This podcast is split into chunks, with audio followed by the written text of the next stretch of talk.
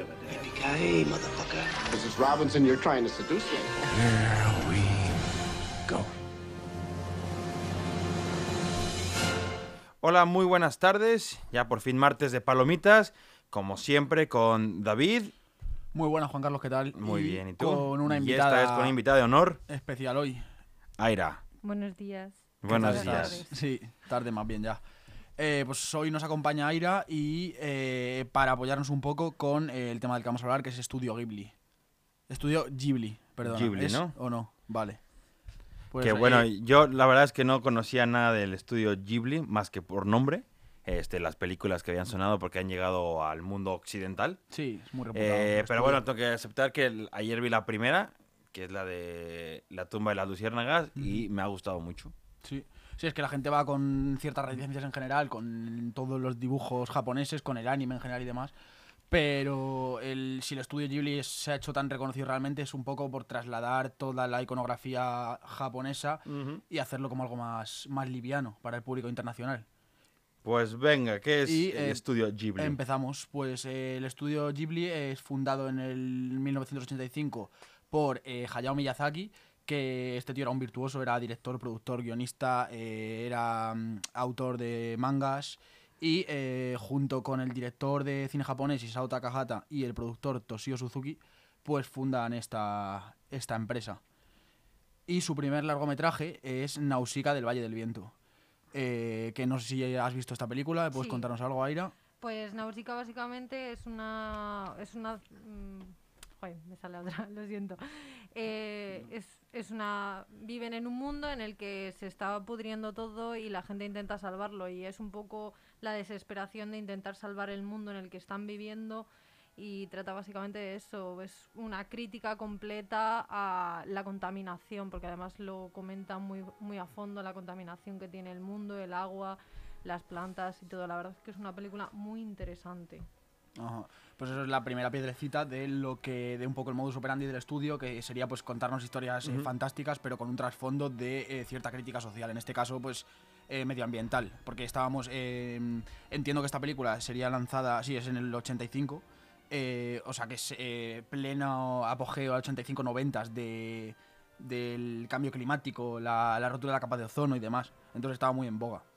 Y Nausicaa del Valle del Viento, yo no la he visto, pero sí que he estado informándome y demás, y visualmente la película eh, tiene muchísimas referencias. De hecho, entró también en el mercado europeo ya de primeras este estudio, yo creo, eh, con esta película que fue muy bien escogida, porque tiene muchas referencias y visualmente eh, da un rollo muy europeo, porque Miyazaki era muy fan de, de Moebius, que es un autor muy, muy famoso europeo, de cómic europeo, que tenía como una iconografía visual muy, muy característica, y es totalmente trasladada en Nausicaa.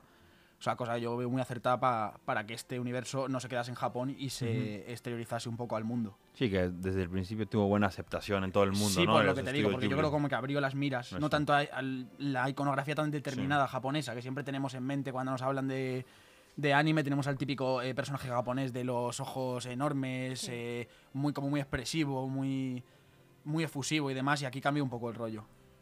Y, eh, Y pues, también la temática, ¿no? No estábamos acostumbrados bueno, a ver. cierto también. O sea, veníamos de a lo mejor ya existía Dragon Ball por esta época y Eh, estabas viendo otro tipo de historias contadas, ¿no? Un poco más este heroicas, más de guerras y de repente presentan algo que a lo mejor es un tema más dramático, ¿no? O algún tema que quiere más Sí, con un trasfondo indagar un real, poco algo- más sí, sí, en un mundo que solo porque es animado, porque si se, puede- si se pudiera hacer en live action funcionaría muy bien, ¿no? Por el tipo de historia. Sí, sí, yo creo que sí, que también influye mucho eso, el que el, el espectador empatice con el trasfondo que nos están queriendo contar y demás. Y que no sea solo lo que tú dices, una historia de un eh, personaje que quiere superarse venciendo a un malo más grande, Exacto. como puede ser Dragon Ball o cualquiera de los mangas que nos han llegado aquí, más a nivel general.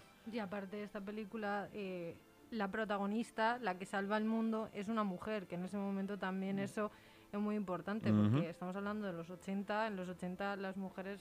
mm, No había mucha heroína, ¿no? No había todavía mucha heroína. Y de la sociedad también- oriental todavía Mm. menos, quizás, ¿sabes? Claro. O sea que sí, sí, la verdad es que por ese lado, eh, rupturista, desde luego. Y en eh, 1986, su próxima película, yéndoles muy bien con, con este primer acercamiento, Sí. es El Castillo en el Cielo, que es eh, la historia de un huérfano y una granjera que se embarcan en un viaje eh, para explorar pues, eh, esta ciudad mítica flotante. Que no sé si nos puedes contar algo, Aira. Sí, resulta que la historia empieza con una chica cayendo del cielo, que es que estaba en un, di- un dirigible y básicamente la chica llevaba un collar que se pone en lucecitas y trata sobre una ciudad que está en el cielo, que era una civilización antigua que la trata sobre eso de descubrirla, de que al final la chica era de la ciudad de la familia de la ciudad que eran los príncipes, está por ahí Ujú. su primo que es malo y básicamente trata sobre eso, de cómo mm, yo también esta película la veo un poco crítica a la sociedad teniendo en cuenta cómo está el, la, la isla que se llama la puta, cómo está la puta después de mm, 100 años sin humanos, que está toda perfecta, han salido pájaros, peces por todos lados, ha crecido naturaleza en todos los lados, es un visualmente es preciosa esta película también. Sí, pero totalmente. O sea, vemos ahí el- que to- básicamente en todas sus películas un poco el hilo conductor es el problema medioambiental y cómo el ser humano eh, con la industrialización y demás va cargándose todo lo que se encuentra.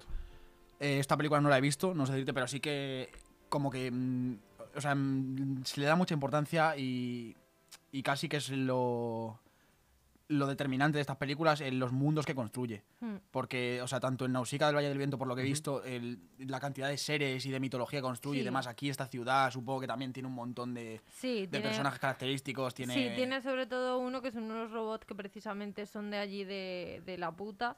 Y, y la verdad es que son muy míticos. Ese, un, un robot como con cara de. No de persona, pero bueno, sí. Quien la haya visto sabe perfectamente de qué hablo. Sí, Y matizamos son- que cuando se sí, dice la puta es, estamos hablando de, De una la isla. eh, isla, sí. Es que se llama es, ya, así en ya, sí, Espa- sí. mm, Es que suena muy feo, pero sí, Sí, se, pero se se llama- llama la puta. Pero es seguido, no, es, son- no son dos palabras. No es, justo, es junto, es ver, la, puta. muy rápido. Puede ser la puta. Sí. Sí, así, suena muy Mm. feo. Y todos estos no te pintan que es este un lugar asiático, ¿no? Te lo pintan como puede ser No, cualquier parte del mundo, que claro. entonces está, eso está Sí. mejor porque así justo la, la puede aceptar más fácil cualquier sí, este, sí. persona, ¿no? Porque se siente identificado, porque justo te dicen, no, no puede ser cualquier lugar. Entonces eso ayuda, yo creo que también mucho sí, a, sí, sí.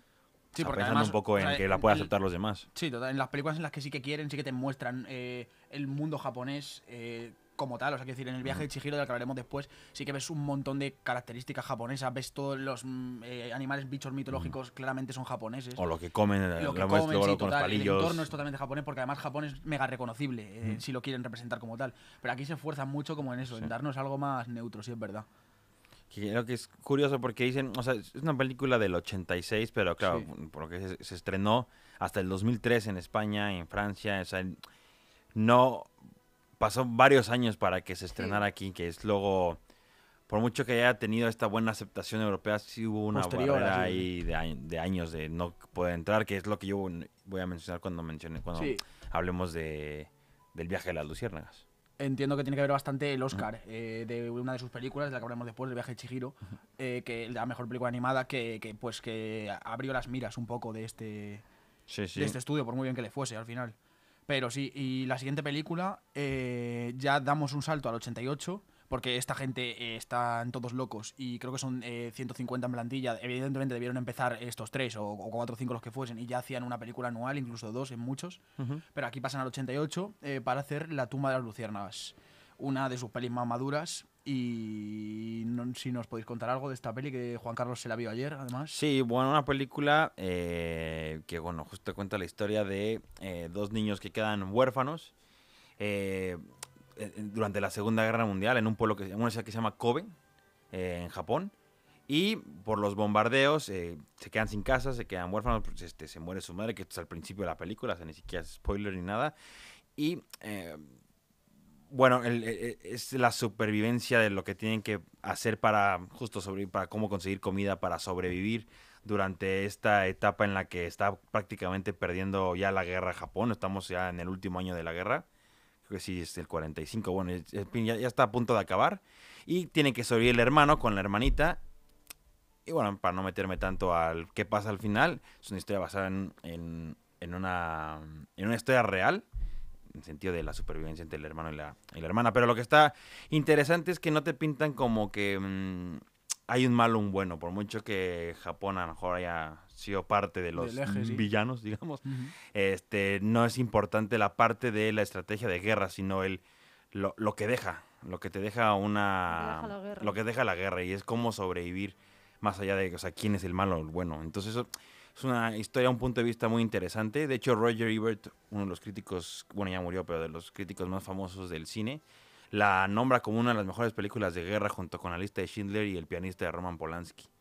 Que desde mi punto de vista, pues, sí tiene razón. Sí. Es Luego, una película es- que un punto de vista muy, muy No. diferente. Luego, aparte, es considerado una de las películas de dibujos más tristes de la historia. Sí. Hombre, es triste. Yo Hombre, eché una sí, lagrimita, sí. tal cual. Y mucha gente que conozco, la verdad. Sí, sí. Sí, sí, Exacto. es que dice la muerte de Mufasa, bueno, no tiene nada que ver con es- esto. o sea, Está nada. muy edulcorada. Aquí Sí. es todo muy crudo. De hecho, sí, es, o sea, es lo que decís. Es una historia que se esfuerza en representarte eh, que, no hay, que no hay blanco y negro y el, el daño que provoca la guerra a la gente de a pie, la que no tiene nada que ver, Sí. a la sociedad japonesa. Y, y una historia de deshumanización, de cómo el ser humano, por muy bueno que sea, por mucho que sea tu Eso, vecino, justo. eh, te va a vender a la primera Porque de cambio. la tía es sea. la que hay, forma parte muy importante del argumento del guion, porque justo la tía es la única con la que pueden depender un poco para tener refugio, porque además está en, en esta época en que el gobierno eh, este, les daba una ración por familia, pero tenías que pertenecer a un grupito. Entonces llegó el punto donde los hermanos no les daban ración porque no estaban dentro de la familia. Pero porque la tía se empieza a volver este pues esto empieza a quitarle como que el aspecto de que son familia y, y hace un lado que son sangre y se empiezan a preocupar en que ella sobreviva con su familia nuclear y entonces sus, sobrinos los hace a un lado y se vuelve alguien que desprecias en la película. Sí, sí, total. Y así la mayoría de los personajes. Eh, al final los únicos personajes que brillan son los hermanos y, Sí, exactamente. Y no con muy agradable final, la verdad. Sí, pero sí es una película, bueno, eso que, que recomiendo mucho, que está, que hasta te quedas con ganas de ver más. O sea, este, en ningún momento se me pasa lento. En todo el tiempo estoy tan pendiente qué están haciendo en el día a día para sobrevivir que cada día es algo, una aventura nueva. Entonces te quedas con ganas de, porque ya no sé qué tanto puedo contar, ya fue hace mucho tiempo, pero. o sea, sí, evidentemente. Pero bueno, empieza da igual, porque empieza con la muerte de él. O sea, él empieza contando, yo me morí en el año de hermano. 1945 y, y, y luego regresas al cómo llegó al... Porque empieza él eh, en, en su lecho de muerte, en, en un metro con, lleno de gente muerta alrededor y este empieza narrando ya, pero desde el punto de vista ya del muerto. Sí. Este, y luego pues te intriga saber cómo llegó ahí. Entonces te cuentan desde el principio este el día a día. Pero te quedas con ganas de quiero saber qué, Sí, pasa mí- con ellos. No me pasa Yo tanto así, quiero o sea, la peli me encanta y me la vería seis veces más, pero me da me- mucha desazón cuando la veo. O sea, quiero decir, es como eh, que acaba ya el sufrimiento de estos niños, Ujú. voy a otra cosa, ¿sabes? No, yo no lo Pero- quiero seguir viendo o sea, no, sí, sí, O claro, sea, pero lo, lo que, punto. lo que mi punto es que Cómo se van desenvolviendo. Y, sí, o sea, me Además, gusta verlos. Sí, no, no, sí es verdad. Y también la peli a mí me mola, o sea, te puedo entender, te la compro en esa parte porque me mola mucho la película, lo que recuerdo como que se mm, esfuerza en mostrarte mucha tradición japonesa, mucho de las casas, de cómo viven allí, de cómo... Y también se me hace muy guay, mucho paisaje japonés. Sí, sí, sí. Mucha ropa también. Cuando estos niños, Mucha o sea, ropa. sí, como que todo, cuando los niños se refugian en, en la cueva y, y van a recoger frutas, eh, o sea, toda la iconografía es muy japonesa, como Sí. que las frutas, los árboles y como que todo eso te vas empapando de ello y parece que estás allí. Y sí, eh, una, a mí es una de las pelis, eh, de las cuatro o cinco que habré visto de estudio Ghibli, es sin duda las que más me gusta y sí que está en un top eh, 10 por lo menos de películas, o incluso 5 de películas de guerra a nivel general, sobre todo por el tratamiento tan diferente que tiene. Eso es. Y bueno, al Eh, mismo tiempo estaban haciendo otra, ¿no? Sí, de mientras estaban animando esta, ¿verdad? Eh, estaban con la animación de la siguiente, que es una de las películas más, eh, más icónicas del estudio, Mi vecino Totoro. Que de ahí que- cogen el logo, ¿no? Para el Sí, de estudio hecho, Ghibli, sí. ¿no? Sí, sí, sí. Supongo que por todo el renombre que tuvo después. Y eh, básicamente es todo lo contrario a La tumba de la Lucierna. Es una película mega optimista, eh, de pasártelo bien, que sí que nos cuenta una historia y demás, y hay un desarrollo de personajes, pero al final es como una de cal y una de arena. No sé si nos puedes Sí, contar algo de pero esto. también yo creo que es una película, eh, o sea, una película también, aunque sea icónica y sea muy positiva, también es dura porque te cuenta cómo dos niñas pequeñas están solas en el mundo, por decirlo de una manera, porque su padre está trabajando en la universidad y la madre está en el hospital muy malita. Yo, eh, yo, o sea, mm, yo esta película la llevo viendo desde que soy chiquitita y, y es cierto que cuando la vi ya de más mayor, ya entendiendo lo que pasaba, yo pensé, pero la madre eh, va a morir. O sea, yo hubo un momento que pensé eso, porque Totoro es como el que las acompaña en todo momento para que ellas no se sientan solas ni nada. O sea, a mí me parece una historia bonita. No, el es mensaje dura. es muy bonito, quiero Sí, decir, al sí, final sí, claro, es, es claro que una- es chungo, pero bueno. también es dura porque es decir, dos niñas muy pequeñas que mm, están viviendo solas y también es lo que podría pasar en aquella época, si, si es que es así.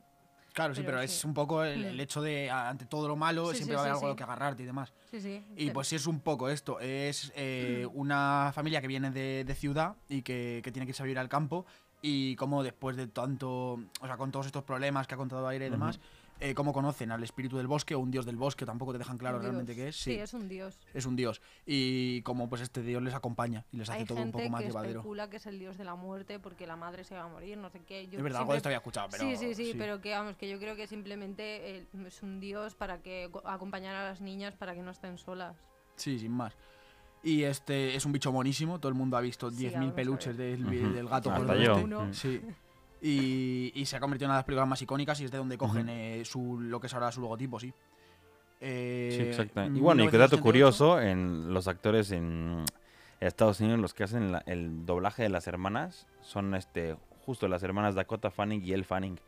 O sea que ya, de- bueno, desde, el, desde la película, la anterior de esta, la del castillo, ya están doblando en Estados Unidos voces de famosos. O sea que ya les meten presupuesto a nivel Hollywood Sí, sí, para hacer el doblaje, porque la del castillo es Anna Paquin, James Vanderbeek y Mark Hamill. Joder. O sea, Entonces, que bueno. Con Nausicaa realmente es con lo que abrieron. eh, la, pues, entraron por la puerta grande, sí. No, sí. yo digo el castillo en el cielo. Sí, claro, pero es que es la segunda, quiero decir. No, es que, bueno, Nausicaa no la consideran del estudio Ghibli porque todavía no estaba bien constituida la empresa. Ah, es de Miyazaki como tal. pero es no como de antes de que vale, se hiciera vale. el estudio. Vale, Pero bueno, muchos la consideran como la primera, entonces Ajá. Pero bueno, sí, sí, o sea, ya comenzaron en Sí, pero ya metiendo con- a ese tipo de Hollywood actores, tal, oye, es que entra con mucho presupuesto, por lo menos, para pagarle a estos actores. No, total, total. Y eh, pues básicamente es esto. En el siguiente año, en el 89, se estrena Nicky, la aprendiz de bruja. eh, que es una historia pues, de superación personal eh, de una joven bruja que tiene que aprender un poco a, a enfrentarse al mundo por sí sola. Eh. ¿La has visto? Sí, eh, pues ¿Y qué es tal? una ¿Qué nos niña de dices? 14 años o 10. Kika 15. super bruja, suena. Sí, ah, sí, sí, completamente. Que la mandan sola. Bueno, no la mandan. eh, Es, eh, es así la historia de que las niñas a los 15 o 14, es que ahora mismo no me acuerdo la edad, se van solas a una ciudad donde no haya una bruja y se tienen que poner a ayudar a la gente. Esta niña eh, lo que decide es ponerse a enviar mensajes, ya que tiene una escoba, pues dice, pues yo voy a enviar mensajes. Y es básicamente eso, una historia de superación personal, porque además la chica tiene eh, una crisis que de repente no puede utilizar sus poderes, no puede volar y eh, se pone muy triste y luego al final si consigue. Es preciosa, la verdad, también. Eh, pero de carácter más infantil, igual, digamos. Sí, o esto tiene... es un poco más infantil. Lo, cierto es que también aquí meten mm, Ah, los globos estos. Dirigibles. Sí, sí. dirigibles, iba a Mm, decir teledirigibles. Vale. Bueno. Meten también te- eh, dirigibles y todo, pero sí, es muy, muy infantil, la verdad. Esta sí podría ser infantil sin nada oculto, por decirlo de una manera. Sí, o sea, también tiene sentido que el estudio como tal diversifique y haga películas eh, duras y, y críticas y también haga algo más consumible y más para ir a ver con los niños. Igual Eh, utilizando voces de Estados Unidos de gente famosa. Y lo que estoy viendo ahora que también actores este, de doblaje en la versión en México, también muchos de famosos de la farándula mexicana. Y bueno, Estados Unidos, Kirsten Dunst hace ahí la, la voz de Kiki, que es, bueno, no sé si la conocen. Esta actriz, ¿no conocen a Kirsten Dunst? Mm, Ki- Jumanji, ah, Kirsten Jumanji Dunst, 1. Sí, sí, sí. sí, ah, sí, bueno, ok, ahí sí. está. Pues bueno, igual meten a varios. Aquí en España no sé decirte, no se me hace como reconocible ninguna. Pues no conozco. Cristina Yuste, ¿es En famosa? realidad, Bueno, sí me quiere son sonar el nombre, pero. Pues ella es Kiki. Sí son conocidos. Si te Nacho Aldeguer, Iñaki dibujos, Crespo, siempre son más Laura Palacios. Entonces, sí son bastante conocidos. Si te pones a escuchar las voces, a lo mejor dices, ah, pues este es de tal dibujo animado, pero siempre suele ser el Sí, mismo sí. gremio de dibujos animados. Sí, sí, sí. sí. Y aparte, no sé si desde el principio, pero esta ya la distribución ya la manejaba Disney. O sea, ya la tenía el Toy Company, este que es muy famoso, el logo este, la productora japonesa, y Walt Disney Studios Home Entertainment ya distribuía Ah. esta. Entonces ya por eso ya hay un poco más de movimiento, por lo menos, y difusión. No sé si igual entraron en contacto con Disney, con mi vecino Totoro por, por ser un poco más de... Pues sí, supongo, porque... Porque al final las otras películas eh, Disney no es lo que era Bueno, no, eh, aquí ahora. solo dice que distribuye Toho. No, todavía Ya, no entraba Disney. Hasta esta nueva. Pero bueno, las otras... Digo no que el éxito de Totoro hizo que Disney volteara a ver Sí. las miradas a Japón porque ahí veía Sí, más mucho que potencial. el éxito, supongo, como que el carácter más infantil de la película, por mucho que no lo sea. Pero no creo que Disney estuviese interesado en comprar la tumba de las luciérnagas o, o Nausicaa, por ejemplo. Sí, Mm, pero sí. por ejemplo te puedo decir yo eh, que yo he, he visto estas películas desde que soy chiquitita, me las ponían mis padres y yo me quedaba en boba mirando la televisión. Eh, co- yo con 4 o 5 años, bueno más, porque eh, pues a lo mejor con 10 años como mucho, no me daba cuenta de realmente lo que estaba viendo. Yo veía dibujitos que eran muy monos y hacían cosas. Igual que puedo decir que podía haber eh, South Park, que mm, decías, madre mía, que South Park, pero yo lo Sí, veía luego y South tal Park igual cual, era más ¿sabes? evidente, en plan. Ya, ya, pero, pero sí, que, sí que es verdad lo que tú dices, que, que mola el punto que tienen, pues Mm. como de poder verlas como algo consumible, en plan sin más, y luego es cuando ya eres mayor y demás saberle sacar un trasfondo además. Claro. Eh, y eh, bueno, pues eh, ahí está, en 1991 eh, se estrena Recuerdos del Ayer, que es una cinta que refleja un poco la sociedad del Japón de los 60 a través de una niña de 10 años, ¿no? Me dice ¿No la Ana que viste? pues corrígeme. Esta que no, que no, que esta yo no la he visto. Ah, bueno, joder. Pero no, no es problema, ¿no? No hemos Bueno, visto igual ninguna, de Isao Hay algunas que no hemos visto. Takahata, el mismo director de La tumba de las luciérnagas. Ah, pues entonces estará bien, no tendrá un contenido. Pero igual que, o sea, por mucho que no hemos visto, vamos a hacer un pequeño recorrido por las diferentes Ya, ya, ya. películas. Y ya está. Eh, y es un poco. No sabía que era el director de la tumba, entonces será dura. Porque es un poco como un reflejo de la nostalgia y de la añoranza y demás, porque nos enseña a esta niña de 10 años en los años 60 y luego da un salto eh, a otra década con una niña ya más mayor que, que añora toda esta época y cómo pone en retrospectiva todo lo que ha ido viviendo y demás. Con la voz de Daisy Ridley, No sé quién es. Star Wars. Mm, No ubico, pero bueno, sí. La nueva, la que es la nueva Jedi. Ah, sí, Rey. Rey. Eso es, vale. ok. Y Dev Patel también. Eh, y pues eso, Aira no la ha visto. Así que no os podemos contar mucho más. Eh, y la siguiente película está, creo que sí, eh, Sí, Porco Porco Rosso, Rosso. eh, que también es muy sonada del estudio, en el 92. Eh, una peli con alto contenido político y eh, antifascista. Y hay un restaurante así. No tiene nada que ver con la película, solo me acordé. Bueno, pero estará bueno. Sí. Vale. Eh, ¿Qué nos dices de esta peli? Eh, básicamente por Corroso, pues eh, que es un hombre que mm, le echaron una maldición, se convirtió en un cerdo y es en una época en la que se supone que es una Segunda Guerra Mundial. Eh, El hombre es de Italia, por eso de Porco Rosso. Y es un cerdo que lucha contra los antifascistas. Es que Contra los fascistas. O sea, sí, contra Sí, los fascistas, vale. perdón. Sí, El- sí, no el- sería- El cerdo es antifascista. Michael Keaton hace la voz. Sí, y la verdad que está muy bien la película. eh, a mí me encanta, o sea, eh, qué decir de Porco Rosso, genial, básicamente. No, Entiendo que esta más. es un poco más adulta y tal, ¿no? Sí, Solo esta por lo que critica, por el rollo de criticar Sí. la guerra, el totalitarismo y demás. A ver, te la puedes ver con 8 años, 3 años y te va a parecer dibujitos tranquilos, claro, pero que a lo mejor tú mirando a tu hijo diciendo, madre mía, que le he puesto a mi hijo, ¿sabes? Sí. Ese tipo de cosas, pero sí. Sí, esta sí que me llama la atención. Y muchas de estas están, de hecho, porque Netflix creo que compró la- todas las licencias Sí, de todas. estudio Ghibli. Estuvo en HBO un tiempo, Sí, entre, Netflix. justo lo leí, Netflix y HBO es Sí. verdad. Pero porque este Miyazaki no entiende cómo funciona el streaming, así que le dijo los, sí a los dos. Ah, vaya. Que pudo haber, que lo, o sea, lo critican, en- digo, tampoco está tan grave lo que hizo, pero que pudo haber sido mucho, que pudo, haber- pudo haber ganado mucho Claro, más con está, esto, sí, pero él no tiene ni idea cómo Ya, funcionaba. Ajá. Bueno, pues mira, pero la gran mayoría, o por lo menos las más resonadas, creo que sí que están en Netflix. Tenéis, pues eso, Porco Rosso, eh, Nausicaa, eh, La tumba de luciérnagas, Pompoco. Totoro, Mm. Pompoco no sabía que estaba, pues Sí. mira, me la que en realidad creo que están todas. ¿eh? Eh, lo, que, lo que decimos, ahora hay alguna ahí suelta en HBO por problemas de licencias y tal, pero vamos, que sí, está la mayoría. Y esta me llama la atención, Porco Rosso. Sí, eh, a mí igual, ¿eh? Suena queda, interesante. Y el siguiente proyecto, eh, hazme así si no lo has visto, Aira, vale, nos dice que tampoco puedo escuchar el mar, Creo que en el no. 93. Nada, ¿no? Es un poco como un fresco, por lo que leo, al final, tampoco lo he visto, un poco un fresco del amor adolescente. Nos enseña aquí un eh, triángulo amoroso y cómo se desenvuelven en este. Y pues eso, amor adolescente, que siempre da para hacer un tramón. ahí. Bueno, esta justo dice Netflix y HBO Sí. Max. Estas Ah, están pues las dos está, esta distribuciones. está compartida. Pues de todas nada, formas, esta creo que tuvo eh, una acogida relativamente. mm, o sea, peor que las anteriores, porque fue un producto lanzado como más de nicho, lanzado para televisión, que no se comercializó Ah, a ya, nivel ya. ya digital ni como películas hasta un tiempo después. Entonces, como, y como que la gente ya ha llegado a ese punto que había eh, que Estudios Ghibli había sacado tantos productazos, no entendió por qué, cómo este paso hacia atrás. Ya, con razón, porque aquí dice que se estrenó en el 93, pero que hasta el 2008 llegó a España. Joder, pues sí, por lo que O te sea, digo, porque era sí, un producto exacto. raro más de televisión y demás. Y bueno, eh, Continuando, en el Pompoco. 94, Pompoco, que está Aira nos ha hablado bastante de ella. ¿Qué la es tu favorita. Aira? Eh, yo digo la princesa Mononoke, ¿no? No, Pompoco hablamos ahora. Ah, ¿En no. No, o sea, ¿cuál es? Tampoco no la he visto, la verdad me puse a verla un día Ah. y no la terminé de ver, la dejé allá a medias. Bueno, igual es de Takahata. Es verdad, en luciérnagas. estaba confundiendo yo con la de la sirena. Bueno, Sí, la de eh, Poño. Ponio, claro. Vale, bueno, Pompoco es una historia de mapaches que siempre está bien, los mapaches siempre molan, son graciosos.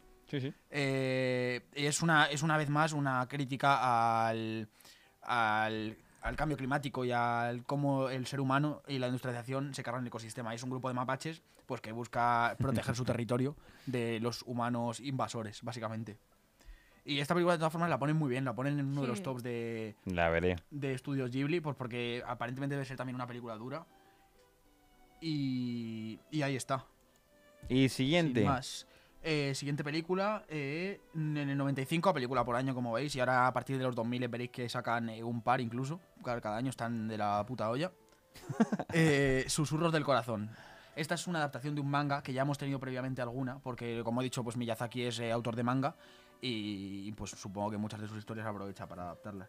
Y esto es, pues nos narra una historia más de amor y autodescubrimiento. Sí, como que cada vez que estamos diciendo un poco el trama, vam- vamos un poco de lo mismo, ¿no? Sí, al final Sí. sí. O sea, son tres palos, un poco. Que. La crítica de la invasión del ser humano a la naturaleza, el, el amor y, y el... También te habla de la guerra, hay varios. Sí, sí, guerra. bueno, sí, sí, pero al final... Sí, Ay, claro, sí, sí, son historias humanas realmente todo. Tienen un trasfondo Mm. humano de... Sí, pero en realidad, por ejemplo, ahora metiéndonos en la siguiente, en la princesa Mononoke también te mete mucho el tema de la guerra. Sí, sí, sí. Porque en la princesa Mononoke trata mu- mucho también de la guerra, de la guerra del bosque. Y de la industrialización. Sí, de la Mm. Porque al final por lo que están en guerra, pero sí, ahora mismo vamos a hablar Sí. de ella. Pues justo ahora toca Mononoke. Eh, sí, eh, em, en el 97. eh, porque hay, que hay un pequeño salto, yo creo que además porque, o sea, no habiendo visto esta anterior justo, pero bueno, sí que habiendo visto alguna de las más antiguas, aquí la animación yo creo que da un cambio radical. En la Princesa Sí. Mononoke la animación está increíble. Sí, Y de hecho, gran parte de la animación esta, aunque de repente haya un salto como enorme y todo parezca mucho más digitalizado y demás, eh, creo que la gran mayoría de la Princesa Mononoke estaba hecha a mano, cada fotograma como tal, y aún así se ve un salto impresionante de calidad. Y es, de hecho sí, es- se considera uno de los eh, trabajos más laboriosos de Estudio Ghibli, eh, calidad increíble, y la historia básicamente es pues la de un príncipe, o sea, bueno, tenemos primero un mundo eh, feudal aparentemente, del medievo, Sí. digamos, o de, bueno, sí, de la época medieval eh, Sí, sí, sí, sí. japonesa, eh, en la que, pues eso, los castillos y las grandes ciudades se están comiendo cada vez más terreno de los bosques, que es lo que prima, eh, lo que prima en ese momento.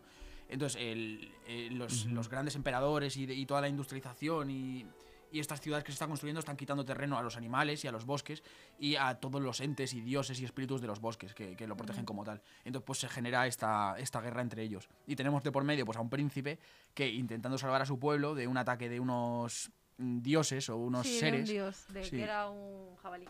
Sí, pero que en este caso está como eh, contaminado Sí, por la está contaminado bosque, ¿no? por... eh, es como le contamina la ira. Sí, Eh, sí, es- Lo cuentan así como diciendo que Como le sienta mal que hayan roto el bosque. Total. Entonces le contamina la ira y es Sí. lo que hace que el chico esté malito. por Claro, sí, sí. Y a raíz de esto, este chico coge una maldición y el intentar quitársela encima, pues le lleva a estar en medio de esta guerra, digamos, entre los espíritus del bosque.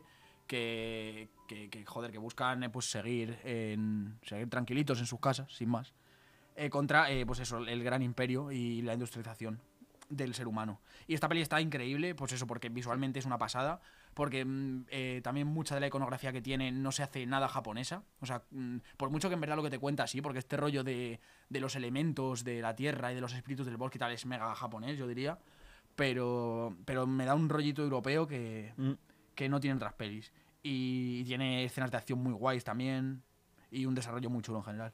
Y aparte, uno de los del merchandising principal de Estudio Ghibli es de esta, de, de esta película. Sí, que es la- el, El traje de la Kodama, princesa. o- el Ah, el Kodama, Kodama, es verdad. Sí, los típicos espirititos del sí, bosque. el estos. espíritu del bosque. Sí que es es verdad. que a quien no ha dicho, ¡ay, qué mono! Sí. Es que, que no lo haya dicho. Bueno, no son tan monos, son fantasmas feos con la boca abierta, sí, no a mí sé. me encantan. Bueno.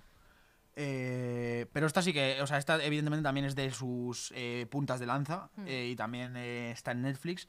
Eh, la recomiendo mucho esta. Esta es una película que también, que para cualquiera que esté reticente a entrar a animes, a, a dibujitos japoneses con los ojos muy grandes, esta peli va perfecta también, porque es bastante rupturista en ese aspecto.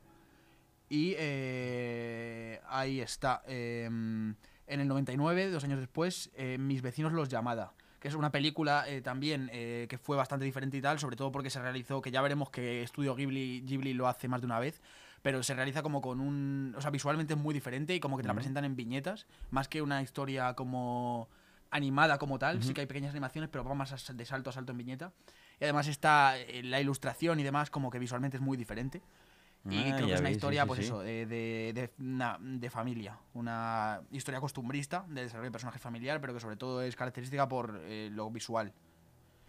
Y, eh, Sí, esta suena interesante, sí, sí. Sí, curiosa, cuanto menos, uno de sus proyectos. Como Sí, te parece típico, como dices tú, de, de, de periódico. Sí, justo, es que que ves es más las viñetas. Y pero creo que por lo mismo también fue un poco eh, chasco en taquilla y demás. Pero bueno, ahí está, o sea, siempre, o sea, también mola ver que, que esta gente, ya estando tan posicionada en el mercado, tanto en el suyo como incluso internacional, Sí. se atreviese a hacer cosas nuevas. Porque aquí puedes decir, "Va, me acomodo, me hago tres historias más como la que han triunfado y para adelante. Pero aquí parece que quisieron ir probando y demás e innovar.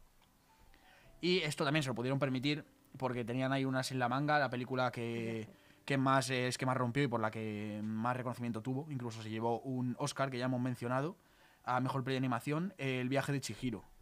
eh, 2001, ¿qué nos cuentas de esto, Aira? Porque Jaycee tampoco se la ha visto. Bueno, ha No, no la he visto, yo solo he visto las luciérnagas, que va. Esta Sí, apenas es estoy conociendo. La, la película de mi infancia, yo creo que Número muchísima uno. gente eh, es una niña pues que se mete en un mundo y claro, está tiene que cambiarse de nombre, tiene que olvidar su nombre para poder trabajar y poder salvar a sus padres y es una historia o sea, mm, explicada como tal es muy complicada Sí, porque total. no es, no es la típica difusa. historia, pero eh, es genial. O sea, esta película yo me acuerdo que mis padres me la ponían de chiquitita y siempre me encantó. Y la animación es preciosa, eh, tiene también de aquí muchas cosas que son las típicas que todo el mundo sabe de estudio Ghibli, Ujú. que gracias a esta película tiene muchísima, bueno, muchísimo merchandising y de todo. Y la verdad es que es genial. O sea, Sí, es, sí. es el viaje de Chihiro. O sea, además aquí la que no- animación es eh, ya el nivel Princesa Mononoke. O sea, una Sí, animación que dices, incluso joder. hasta mejor, porque la princesa Uf, mí es que la Princesa Mononoke- Mononoke me- tiene un dinamismo la Princesa Mononoke que yo no he visto en otras pelis. O sea, pero- los movimientos, eh, las texturas incluso de los pelos de los animales y tal. Ahí le dan un cuidado y un rollo. Sí, pero yo Pero creo bueno, que sí. incluso o sea, hasta mejor. sí, sí, sí, vamos. Está Yo claro que, sí. potente. Desde luego. Y bueno, por como por enfocar un poco más el resumen de esta película, es muy Alicia en el País de las Maravillas. Es una niña que en un viaje Mm. a algún punto de Japón para con sus padres en una especie de templo antiguo que ven, eh, se aventuran dentro. Y eh, aquí dentro, pues los padres se acaban perdiendo. Bueno, la niña se acaba Sí, perdiendo de los padres. No, se ponen a comer los padres y la niña se va a dar una vuelta porque los padres no dejan de comer. Ah, Mm, tienes razón, sí, sí, sí. vale. Los padres se quedan comiendo, o sea, se encuentran en una especie de, de pueblo fantasma, eh, Sí, co- con- pero como si hubiese Mm. vida realmente. Y los padres, eh, sin ninguna explicación, pues se, se hinchan a comer ahí Mm. y la niña se va a aventurarse un poco. Y eh, la niña empieza, bueno, digamos que estos padres, los padres desaparecen, luego veremos qué ha sido de ellos, eh, pero la niña empieza a conocer a, a un, a diferentes seres que luego vamos viendo, o sea, realmente tampoco nos lo explican, pero luego vamos viendo que son diferentes seres típicos de la mitología del folclore japonés. Tenemos a diferentes dioses elementales, que la licencia que se toma aquí Miyazaki es que eh, en, en Japón mucha de la mitología y del folclore como tal no la representan visualmente eh, a pies juntillas sí o sí, o sea, te dicen que que los diferentes seres mitológicos y demás no tienen por qué tener una forma definida, sino que simplemente pues, son Mm. elementales del agua, elementales del bosque, de no sé qué, y al final Miyazaki aquí lo que hace es representarlos como él quiere, un Mm. poco. Entonces tenemos diferentes criaturas que por eso mismo tampoco podemos identificar porque no hay como un previo real, pero sí son reales del folclore, y eh, los tenemos en una especie de balneario, que es como toda esta zona en la que entra la niña con sus padres, que es una especie de zona de descanso para estos seres mitológicos. Y eh, tampoco nos lo explican en la película realmente, pero eh, sí que investigando un poco y tal, eh, sí que esta, esta es una zona en la que acaban estos seres, porque esta película se estrena en los 2000, cambio de milenio, donde todos nos íbamos a volver locos ya por saber lo que iba a pasar. Y eh, Miyazaki como que aquí plasma un poco el hecho de la pérdida del folclore y la tradición y las costumbres japonesas. Y entonces tenemos a estos dioses que antes como que representaban todo para la sociedad japonesa y demás, como ahora ya están eh, olvidados y a otras cosas, y se van a recluir a este sitio de descanso. Y aquí tenemos un poco a esta niña entrando en este mundo y estableciendo diferentes relaciones con ellos.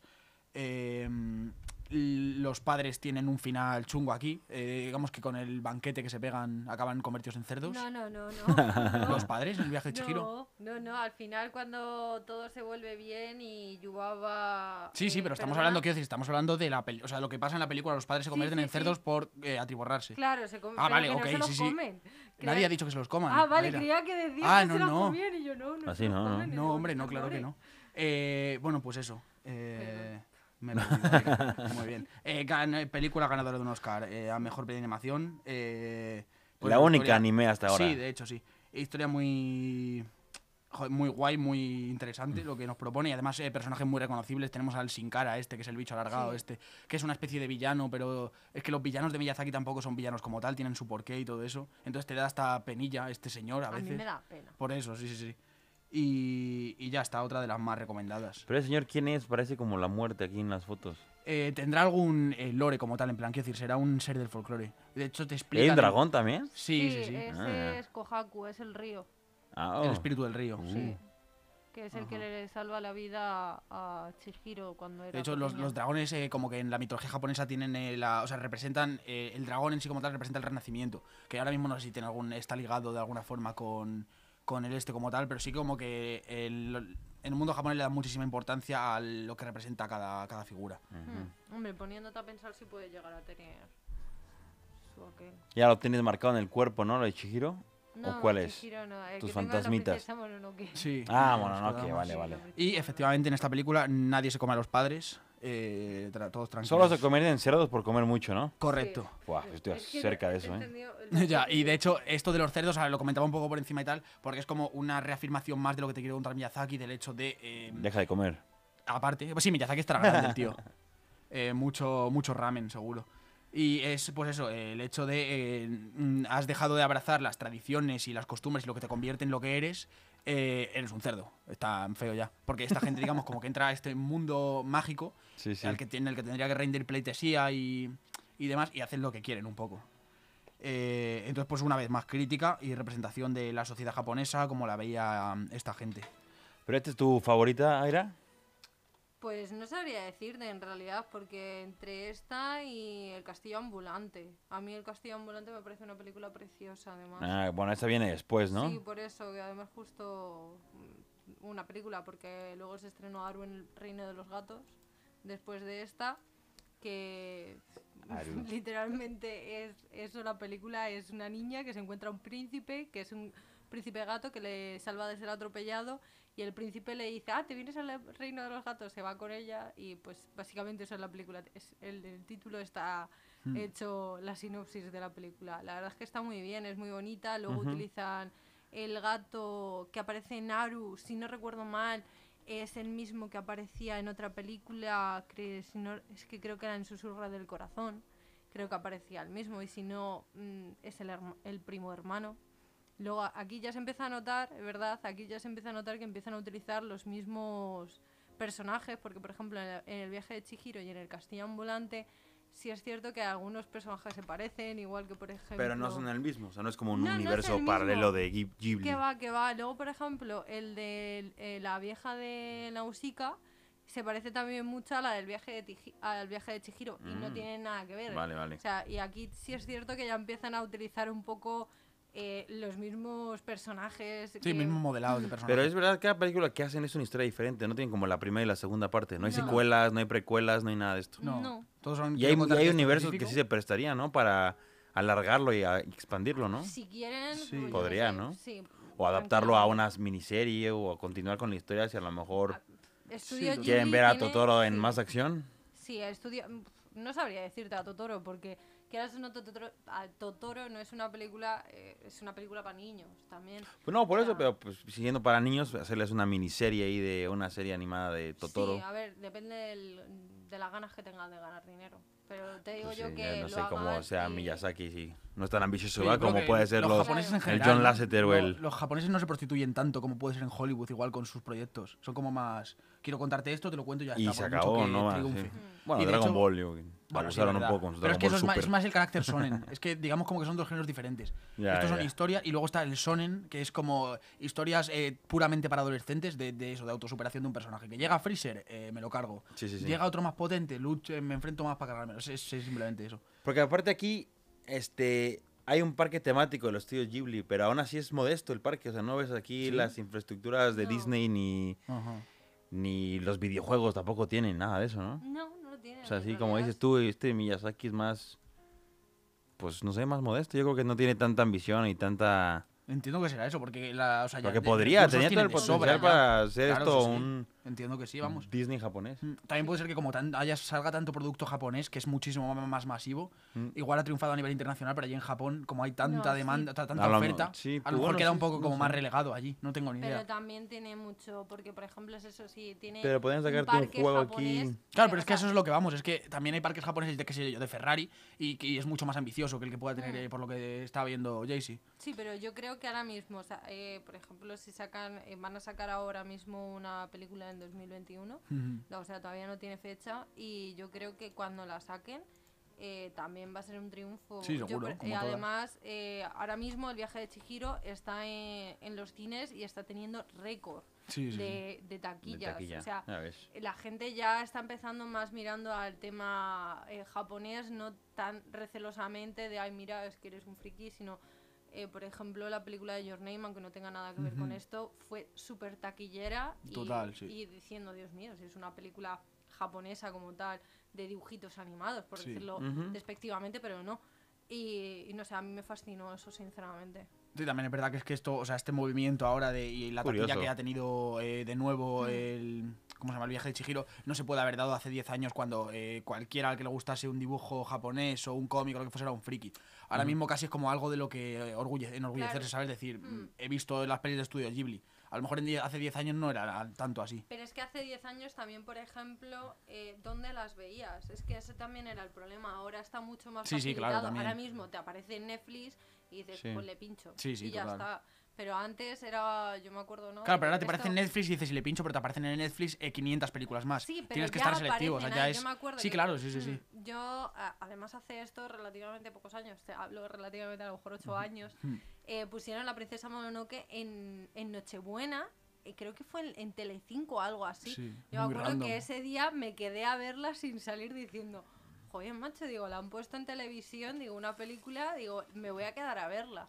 Y me llamó muchísimo la atención y ya desde entonces la gente puede ser que ya le entraba más por los ojos ese tipo de Sí, películas, ¿no? porque si no antes la única manera de podértela bajar era pirata. Era- A lo mejor ahora vamos a ver un poco más de merchandising de los estudios Ghibli. Hombre, más del que Porque hay. o sea, lo que yo- si veo es algo hay que- merchandising, desde no, luego. de pero es Studio que lo que justo lo que digo, sí, no, porque o sea, Japón tiene a sus personajes muy famosos a nivel mundial. Sí. Este, para empezar, o sea, empezar con Nintendo, con Dragon Ball, con Sí. todo esto y con los estudios Ghibli no creo, o sea, porque no lo conozco también, pero no siento que tenga tanto al nivel de Nintendo que y la- eso la y cosa es Dragon que- Ball no Sí. creo que tenga ese O sea, la ese alcance, ese, esa es que popularidad, creo como que todas estas que tú has dicho, esa industria Sí. de económica. pero ahí como que lo que intentan es ligarse directamente al país del que viene, con estas todas que has dicho. Y yo creo que esta sí que tiene su merchandising, tiene su identidad, pero va un poco menos ligada a, a más Japón segmentada. ¿no? A un target más específico, no, No, sé, no, creo que tan específico, al revés. Creo que es mucho más genérico el de, el de Studio Pero más que un ¿no? Nintendo, o más que un... Es que por mucho que sea muy genérico, que todo el mundo haya jugado un Mario, yo creo que todo ese merchandising es como mucho más... eh, es en plan, somos japoneses, eh, qué orgullosos estamos de Mm. este merchant. Es más, Y eh, Estudio Ghibli, no, no sé decirte, ¿eh? o sea, por buscar alguna diferencia. Porque sí que es verdad que, que como que le preguntas a alguien y te dice tal cual Mario, eh, Goku. Sí, pero sí, no le sí, viene Totoro y Pokémon. tiene la misma, re- literalmente la misma relevancia, o sea, el, el mismo peso a nivel de números. Entonces Ya. sí, no sé muy bien decirte por qué, en verdad. Eh, pero bueno, vamos con la siguiente película. Eh, Haru en el Reino de los Gatos de 2002. En el 2004 llega El Castillo Ambulante. Eh, esta también eh, es una peli que no he visto, pero que a mí me interesa mucho porque también mucha de la iconografía que coge, igual que del Castillo en el Cielo, es también de autores europeos eh, en cuanto a visualmente las ciudades y demás. Ah, en este caso he estado leyendo de Enrique Alcatena, que es un argentino europeo que construía también unas arquitecturas en los cómics y demás acojonantes y coge mucho de esto. Eh, ¿Has visto El Castillo Ambulante, Aira? Sí. Vale, eh, cuéntanos un poco. Es tu favo, ¿no? Eh, sí, la verdad es que, es que me encanta. eh, por ejemplo, en esta película está el, uno de los personajes que más gracia tiene de todos, que es, es Calcifer, que es básicamente un fuego. Y básicamente trata sobre un mago, eh, que es el mago Hou, y Sophie, que es, eh, es una historia de amor un poco rara, por decirlo de una manera. Es una chica que le echan una maldición y se va al campo porque la maldición es que eh, todo el mundo la vea como una señora mayor. Y básicamente trata sobre una guerra que hay, que el, el rey del lugar eh, llama a todos los magos, el mago Hou precisamente termina como hechizado al mal y se, pone, se vuelve malo, luego Sophie le salva y Calcifer por ahí y todo precioso. Que el doblaje es Christian Bale, ese Howl. Onda, ya ves. Joder, cómo se, cómo se cuidaron eh, los americanos. de- Ya es que lo que estoy viendo en la parte del doblaje sí que le invierte mucho este Miyazaki. En España es Castle. Uf. Es el que Ah, hace de Castle. ¿Es Sí, quién? El que hace de Castle. El que dobla aquí a Castle. También. El Vincent Castle. hace al doctor. Ah, hace una serie. Ah, vale, al vale, Doctor. Strange. ah, Es ese. Ahora que lo has Vale. dicho me ha venido a la cabeza. Sí, sí, sí, sí. Eh, y pues eso también es una película que tuvo mucha relevancia. Y eh, más allá de lo que ha contado Aira, pues sí, pues eso, nos hablan de película de guerra, ambición y valentía. ¿no? Y, em, historia, desarrollo de personajes. Eh, 2006 se estrena Los Cuentos del Terramar, que esto es un proyecto como muy... Habría que verla para saber qué es lo que querían contar, pero es como curioso porque en esta adaptan el cuarto libro de una saga estadounidense de mitología eh, más tirando a medieval, digamos, Mm. que, que también es raro ya viniendo de Estados Unidos de primeras. Eh, historias de dragones, eh, espada, brujería y demás. Y además es eso, una saga muy grande de una autora, que ahora mismo no recuerdo su nombre, no eh, Úrsula K. Le Guin, eh, y deciden coger y contar la historia del cuarto libro, en este caso Miyazaki. No sé muy bien qué querrá contar, pero... Pero te pondrán en contexto, yo creo, ¿no? Al que sí, principio de la película o sea, o algo. Supongo que ¿no? si han cogido ese libro en particular, pues porque co- quieren Mm. contarte una historia en específico. Ya ves. Y pues eso, esta pinta curiosa también. También son muy dados a adaptar cosas, ¿eh? tanto suyas como, como coger cosas de fuera. Y mucho contenido europeo, por lo que he ido diciendo antes también y tal, que, que es lo que yo creo que les diferenció. Y eh, en 2008 llega Ponio en el acantilado. Eh, que cuéntanos un poco. También tuvo mucho ruido Poño, ¿eh? Sí, o Ponyo, sí, no sé cómo Poño, Ponyo, es que no sé. Eh, Es, es una niña que sale del mar huyendo de su padre y se encuentra un niño que se llama Sasuke y la niña se hace, eh, se hace persona. Entonces la madre, como decirlo así, es como la diosa del agua y el padre más o menos también. Son los dioses del mar y, y trata la historia sobre que la niña tiene que perder sus poderes para que para poder estar con Sasuke. Ah, porque que la niña es un amigo. pescado, ¿no? Pues muy, si- muy sirenita, ¿no? Cola. Vale. Bueno, chicos. Eh, no y pues nada, Aira, gracias por venir Gracias, Aira. A y colaborar eh, y nos vemos. Chao, nos vemos mañana. Y eh, bueno, pues eso, eh, Ponyo no lo hemos visto, pero adaptación, eh, entre comillas, de la historia de la sirenita. De bicho acuático con branquias, conoce a niño con piernas. Pero me acuerdo que cuando esta salió tenía mucho... O sea, una animación muy buena, ¿no? Muy es que no la tengo para diferente. nada, no la tengo ni ubicada, que no le, no le veo... O sea, no, no he visto ni la cover de esta película, realmente. Pero, Pues pero también mira. es una de las top 5 películas de, de estudio Ghibli, cuando, cuando recomiendan. Y bueno, para acabar con las últimas, porque Sí, has visto alguna de las que vamos a no, no, mencionar. no, se nombran un poco por encima y eh, sí que hay una en particular que he estado viendo, hay un avance con Aira, pero bueno, se nombran un poco por encima. Eh, en 2010, eh, Ariert y el mundo de los diminutos. En 2011 se estrena La colina de las amapolas. En 2013 se estrenan dos películas, Se levanta el viento y El cuento de la princesa Kaguya, que esta es en la que nos vamos a parar un poquito más. Es una película que su animación es impresionante. Es una animación más como fotograma a fotograma de... eh, O sea, es, es dibujado todo, pero como con un estilo de acuarela. El y- cuento de la cagulla, eso. de la princesa Kaguya.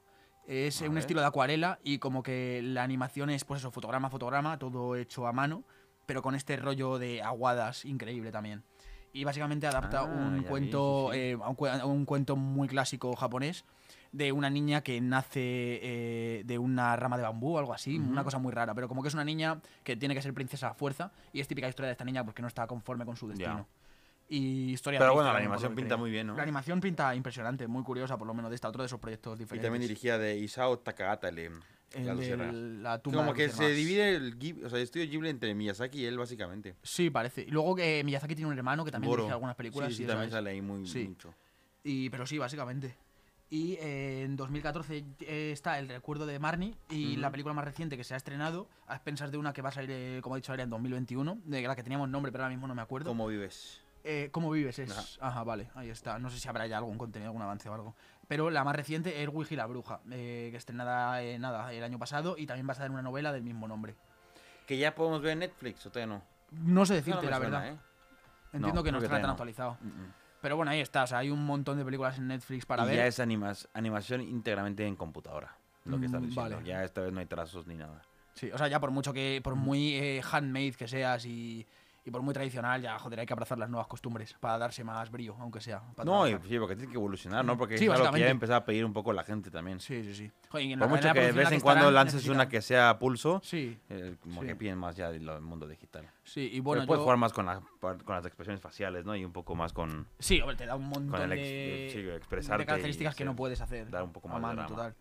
Y pues eso, eh, esto ha sido un poco todo. Yo recomendar básicamente las que he visto, que prácticamente he ido a tiro hecho y creo que he ido a ver las mejores realmente. La tumba de la luciérnaga la tenéis en Netflix. Sí. Mi vecino Totoro también. Eh, por Corroso no la he visto, pero la veré y recomiendo en cualquier caso. Porque es ir sobre seguro, o sea, todo el mundo habla bien de ella. La Princesa Mononoke me parece espectacular, es una, es una historia muy fresca y está animada de lujo. Y el viaje de Chihiro, obviamente, que también es una de las míticas y aunque Sí. yo no entro tan eh, guay con ella, sí que es un peliculón, vamos, indiscutiblemente. Y eh, ahí está, Eh, esto ha sido un poco todo. No sé si tienes alguna novedad de esta semana. No, bueno, a ver, ya vi la de Raya.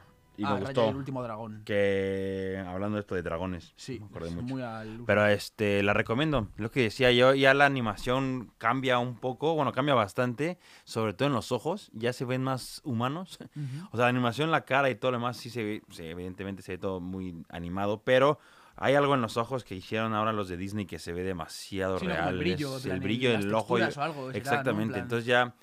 Y también como un poco de deep fake, o sea, esta Aquafina que hace la voz de la, de la dragona y cuando mm, la dragona se puede convertir en humano también, este, ya se parece literalmente a ella. Ajá. Entonces se ve que ya hacen la animación, en cuanto piensan en el personaje o el que vaya a hacer la voz, ya adaptan un poco la cara a ese personaje. Entonces, muy interesante ver. Sí, es sí, una historia, total. y aparte una historia buena, la verdad, también. No, pues le echaré te diviertes, te la pasas bien. Es que con los productos, la verdad es que yo con los productos de, de- que han ido saliendo de Disney voy reticente en general, pero bueno, esta tenía buena pinta. Sí, está Se bien, entretenida ¿no? por lo menos, sí, sí, sí. Se están ajustando con las temáticas, no es ver una película noventera. Evidentemente ya cambia mucho el lenguaje, cambia mucho el concepto del amor, de... Sí, claro. pues, vale, está, está adaptada a esta época y está muy bien hecha. Pues mira, muy bien. Eh, le echaré un ojo entonces en cuanto pueda. Yo esta semana no he visto nada nuevo, pero, No, eh, pero esta semana ¿qué se estrena? esta semana eh, los estrenos eran ¿No es Loki? Nimiedades. Eh, Loki Sí, ¿no? es el 9, es verdad. Sí, claro, mañana es estrenos 9. en plataformas. Ah, se estrena en mitad de la semana. No sé decirte, yo juraría que era el 9. Ah, pues mira. Pero si no bueno, va caso- esta semana se Si estrena no sí va caso sí. es el viernes, el 11. No sé. Exactamente. Y. Luca puede ser, ¿no? O sea, Disney va fuerte Luca, esta Es semana. verdad, sí, en plataformas digitales sí que está fuerte la cosa, sí. Y además Loki eh, se confirmó que, que, bueno, claro, esto todos son especulaciones y luego te- los de Marvel te dicen una Y cosa y no nada que ver. tiene nada que ver. Pero se ha confirmado, o por lo menos han dicho, que sí que va a tener mucho más peso realmente para lo que es el universo que se está Vale. construyendo de lo que han tenido las otras series. Pero claro, Sobre todo ya- me imagino que esta vez tendrá algo que ver con la Thor, mitad. la nueva de Thunder Love o Thunder Strike. o- No necesariamente que tenga que ver directamente con su siguiente proyecto, pero, pero sí que vayan dejando ¿no? Semillitas igual para si no ese otro, o sea, pero sí, que haya Porque algo- ya hemos visto imágenes de la nueva de Thor. Eso es como Sí, hay- novedad. hay que cosas ya esto es muy rockero ochentera, que Sí, tiene sí, la banda en la cabeza. Sí. Está todavía más fuerte. Sí, sí, sí, tal el cual. pelo más bruto. Sí, hemos visto también incluso a Natalie Portman ya no ataviada, pero sí que la hemos visto en el rodaje y demás. Sí, sí, sí. Hemos visto a Christian Bale eh, delgado y rapado entero Ujú. también en el doblaje. A eh, Taika Waititi repite el papel del hombre piedra. Sí, del Korg, este Ajá. insoportable. Sí, sí. como Bueno, a mí casi me todos cae los bien, ¿eh? La verdad. Es que a mí Taika Waititi ha actuado. Bueno, en Jojo Rabbit me gustó mucho. Sí, como, pero- como tu Fiura. Sí, Pero sí, este. mm, Bueno, es como una de las novedades que he visto. sí. Y. Que me suenen ahora. Y sin más, yo como tenía ganas de verme Un Lugar Tranquilo 2, que es la que está ahora mismo en los cines, de hecho Ujú. este fin de en los Cinesa creo que también hay un... eh, Un Lugar Tranquilo 2 se estrena, me parece, la semana que viene. En el Cinesa hay una maratón de las dos películas eh, adelantando el estreno, si Vale. veis las dos juntas, ah, desde mañana, o sea, desde el viernes, Ujú. perdón. Y eh, me vi Un Lugar Tranquilo, no sé si la has visto. No. Sí. Ah, del John Krasinski No, no, y no, Emily. Peliculón, o sea, es para la típica película de... Es una película muda prácticamente, porque la- el plot twist de esto es que eh, invaden la Tierra unos seres que se guían por el sonido. Y, o sea, eh, la premisa es como mega sencilla, es una peli de una invasión. Pero con este concepto y tal, eh, hacen un desarrollo de personajes y unas situaciones incómodas y demás, que es una peli increíble. Además, es una hora y media de peli Sí, rápido. y está guapísima, sí, está guapísima. Y John Krasinski es un actorazo y Emily Blunt también, la verdad. Y eh, ahora pues eh, van con la segunda, entonces me reví esta y muy guay. Y también pues, por comentar una película que me he visto, me he visto La Matanza de Texas, la del 74, 76, no sé sí, ahora. Eh, y, que, y- y muy guay. O sea, me la he visto por, porque la vi por ahí en Amazon Prime, curiosidad pura.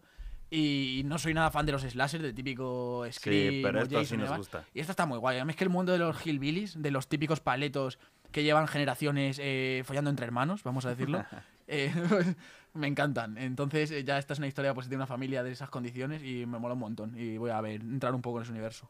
Mm, Pues sí. Y esto Aparte, un poco porque todo. vas a ver a la del el Leatherface, cómo empezó Sí, todo, ¿no? quiero verme Tommy. Leatherface, que es un poco la historia de Tommy, del el señor loco autista de la cara de cuero. Porque, porque lo que vimos hay muchos remakes, ¿no? Sí, sí, o sea, hemos estado viéndolo y hay Más por que lo menos secuelas es como la sí, muchas sí, sí, veces. sí. Es como que nadie termina de dar con el punto, o no, no Sí, sé. o- sí, no, les gusta tanto a todos del mundo Sí. Hillbilly que a lo mejor la Pero esto pasa con todos los slasher, porque Viernes 13 también puede ser de la- las franquicias que más. Pero ahí no eh, rehace, ¿no? Es Bueno, es secuela y verdad, secuela igual y es más secuela, eso, ¿no? Tienes razón. Igual que en, en Pesadilla en Helm Street, es- son más Exacto. secuelas, es verdad. Pues no Aquí sé. se han, han vuelto locos y. Pero bueno, recomendar, pues eso, la de la original. la Necesitamos ver una Texas Chainsaw con dirigida por Ari Aster.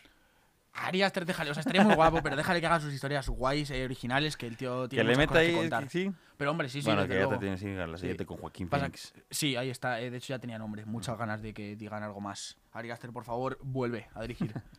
y eh, pues nada, esto ha sido un poco todo. Estaremos también al tanto de Loki, supongo, aunque acaba- aquí siempre acabamos eh, Juan Carlos y yo rabiando de los productos de Marvel últimamente y Sí, tal. la verdad es que... Pues le daremos seguimiento, porque mal. ya estamos en esa rueda. Y esto ha sido un poco todo. No sabemos con qué vamos a venir la semana que viene, ¿verdad? ¿Qué va? Ya, eh, nunca todavía. sabemos, nunca estamos bien preparados. Iremos viendo. Pero sí, al final no- lo de adelantar el programa para el capítulo siguiente se nos ha ido a, sí, a la sí, sí, puta, rápido. Y bueno, pues nada, esto ha sido todo. Gracias, Juan Carlos. y Pues- a Aira, que ya no está con Sí, nosotros. Muchas gracias. Eh, adiós y hasta el próximo martes. Venga, saludos. chao. Here's Johnny. I will find you, and I will kill you. You can't handle the truth. You're gonna need a bigger boat. Frankly, my dear, I don't give a damn. Yippee-ki-yay, motherfucker. Mrs. Robinson, you're trying to seduce me.